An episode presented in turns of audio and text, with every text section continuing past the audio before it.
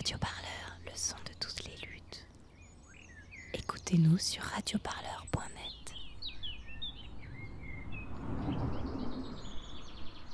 La tarte, le kerter, la châtaigne, ces noms appartiennent à quelques-unes des dizaines de cabanes qui ne sont plus que des décombres.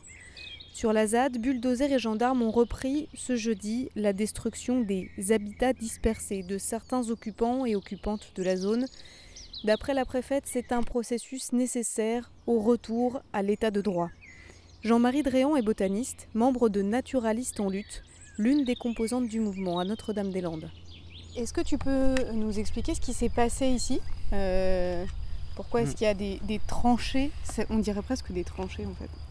Alors oui, ça ressemble à des tranchées et c'est seulement les ornières des pelleteuses euh, qui sont venues détruire les, les cabanes. Voilà, dans, dans le langage policier, ils disent c'est la déconstruction des cabanes. Ça a consisté juste à amener une énorme pelleteuse tout près de la cabane et à mettre un gros coup de pelle dedans et à tout laisser en tas. Alors dans, pas mal de cas, ils ont euh, ramené tous les, tous les restes des cabanes de peur qu'on les jette sur les policiers. Et dans d'autres cas, euh, il y a juste la cabane euh, presque dans l'état initial, sauf qu'elle est explosée. Et là, dans le champ où on est, ils sont passés à travers la, parcelle euh, de prairie euh, très humide à l'époque, avec leur énorme engin, et ils ont fait des, trous de, voilà, d'un mètre de profondeur, euh, juste avec les ornières. Et, euh, le sol, c'est pas rien, le- les, sols euh, des champs, euh, c'est hérité de- depuis... euh, c'est hérité de, toute la, de toute la vie des forêts qu'il y a eu là depuis la dernière glaciation. C'est quelque chose qui se refait pas. Quand il est tassé, c'est tassé pour toujours. Alors c'est pas qu'on pourra rien faire pousser dessus, mais il faut, faut se souvenir aussi que ça s'est transformé pour, euh, pour toujours. Et en quoi c'est différent d'un champ qu'on laboure avec euh, des machines euh, agricoles? Alors les, les champs qu'on laboure avec des machines agricoles sont un peu tassés par les engins agricoles, mais là c'est quand même considérablement plus tassé. Euh, D'autant plus que les engins ne seraient pas allés travailler à ce moment-là de l'année dans le champ, vu que- vu qu'ils seraient restés collés dans la boue. Ah, là, ils ont tenu aucun compte de la saison et de l'état du champ. et Il y a des endroits où euh, ils se sont enfoncés jusqu'à ce que euh, la pelleteuse soit euh, posée sur, euh, sur sa caisse. Quoi. Ils sont vraiment allés comme des gros, comme des gros. Quoi.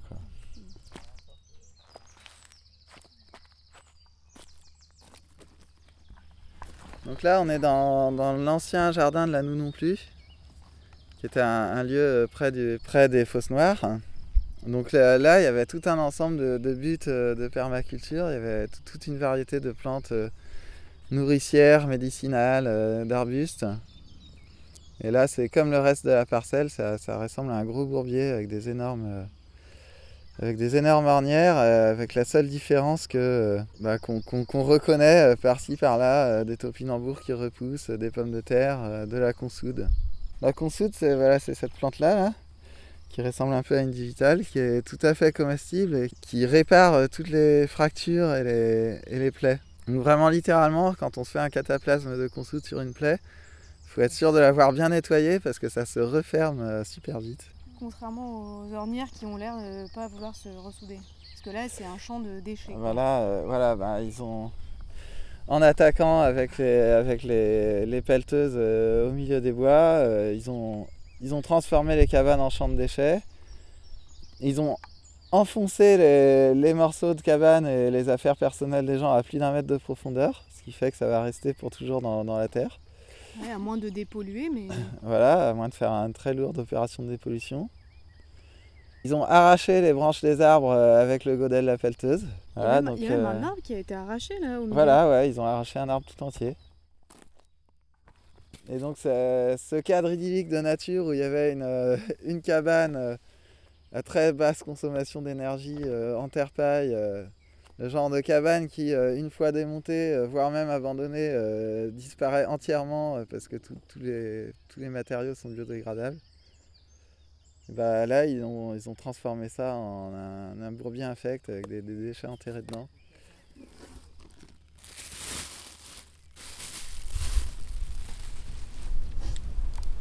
Père m'a appris à prendre soin des livres de sorte qu'on voit à peine que quelqu'un l'a lu.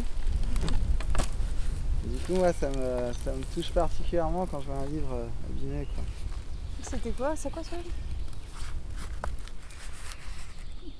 Ça a l'air d'un documentaire à propos de la Turquie, je pense.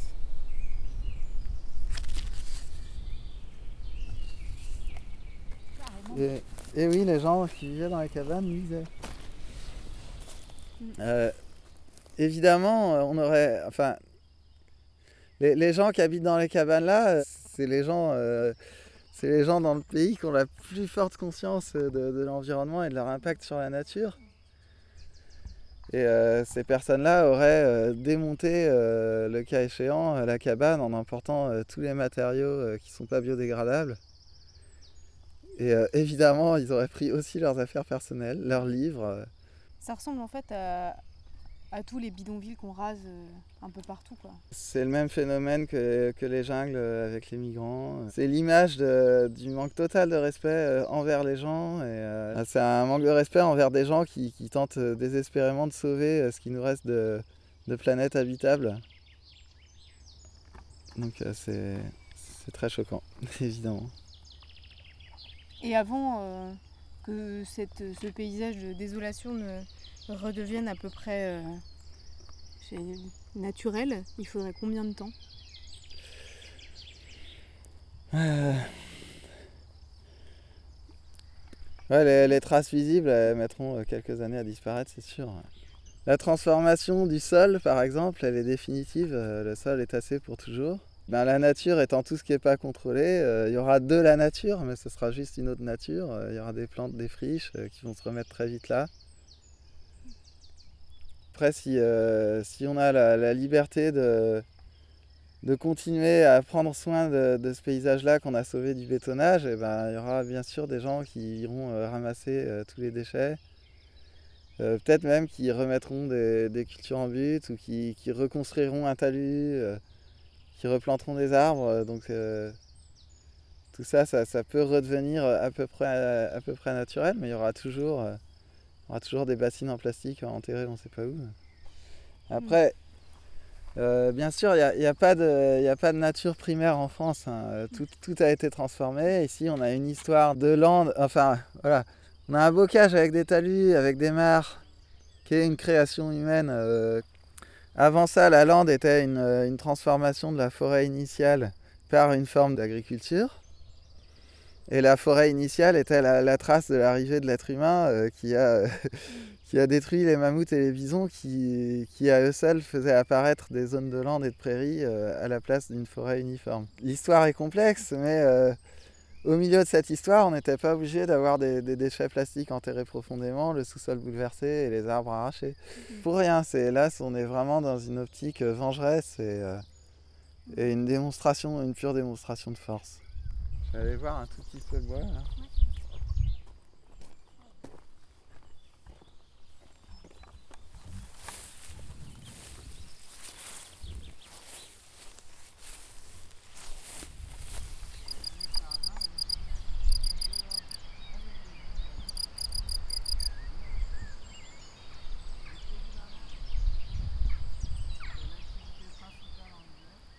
Ça, c'est les cendres. Ça, c'est les ouais.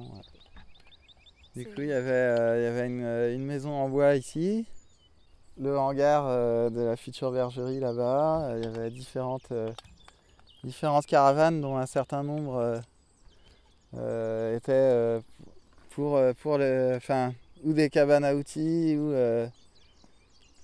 ou, il y en avait une qui était pour l'élevage des, des agneaux.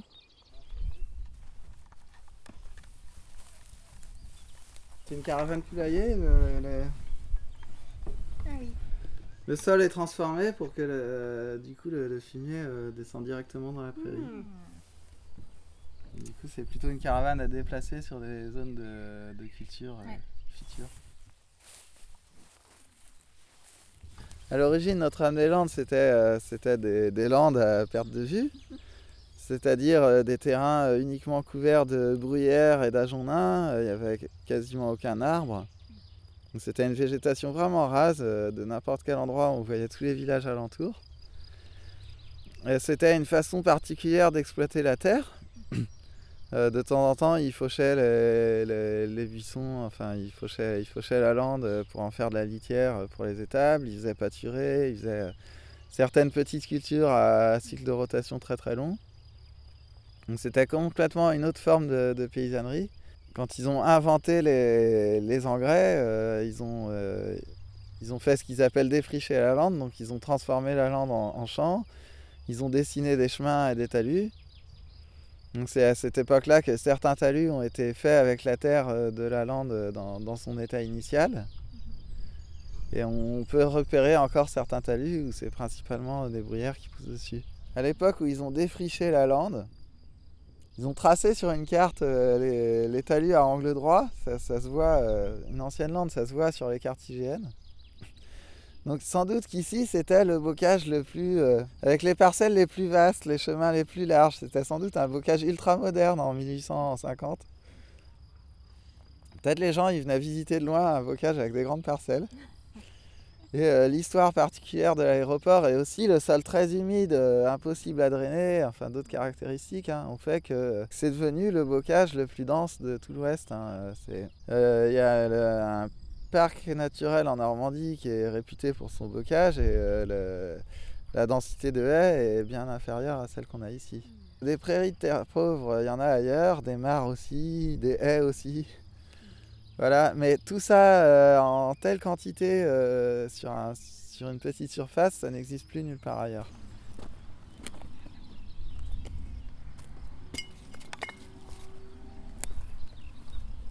Ah ça c'est pas mal. Une perspective d'ornière Ouais, ouais ça, ça, va loin là comme ça. Et ça quand il pleut, ça se remplit d'eau et ça ah se... Bah, ça va faire des, ça va faire des mares. Hein. C'est pas ma vision de la compensation écologique.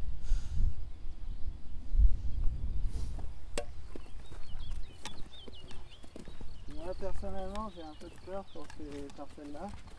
Hmm. Du coup c'est un peu la zone la plus euh, qui est devenue petit à petit la zone la plus sauvage de la ZAD parce que c'était la zone non motorisée que les gens y refusaient de, que les champs soient cultivés, euh, que les véhicules qui passent.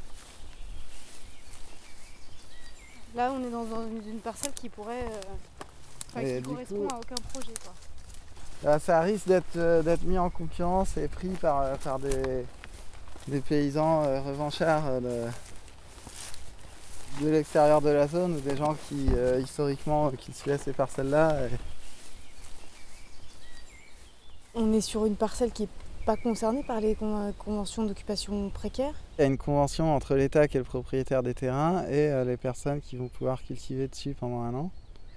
Mais euh, euh, c'est la seule chose qui peut être mise en place dans, bah, dans, ce moment-là où il y a besoin d'énormément de temps pour mettre en place bah, justement un projet cohérent, d'établir la cartographie naturelle de, la ZAD et, les potentiels agricoles, de démêler euh, les questions de à qui devrait revenir la propriété, euh, enfin plein de choses comme ça.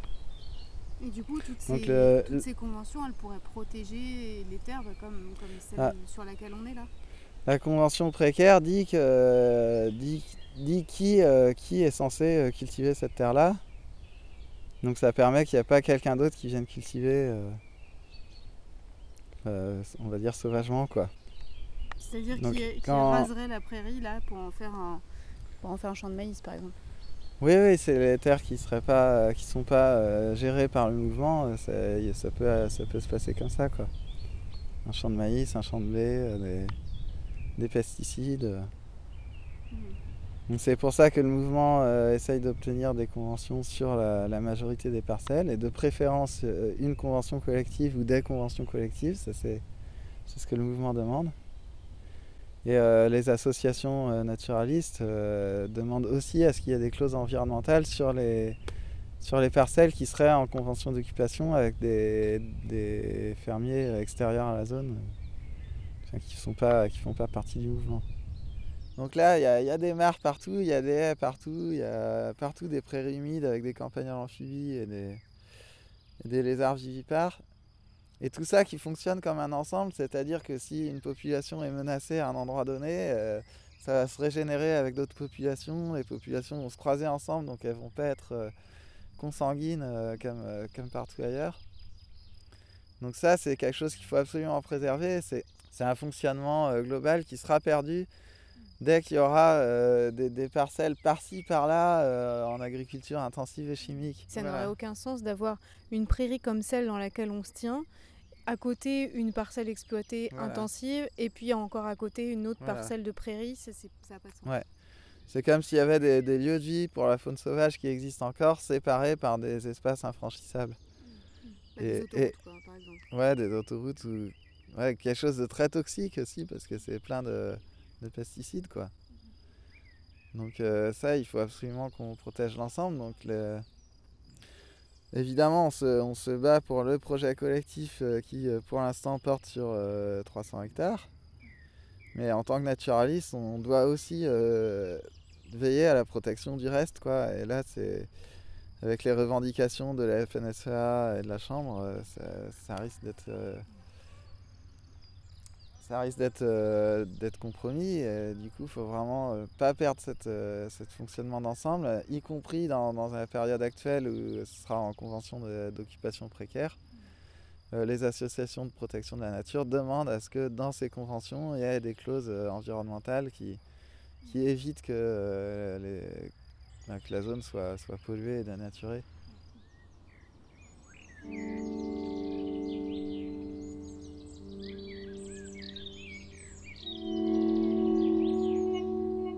Radio Parleur, le son de toutes les luttes.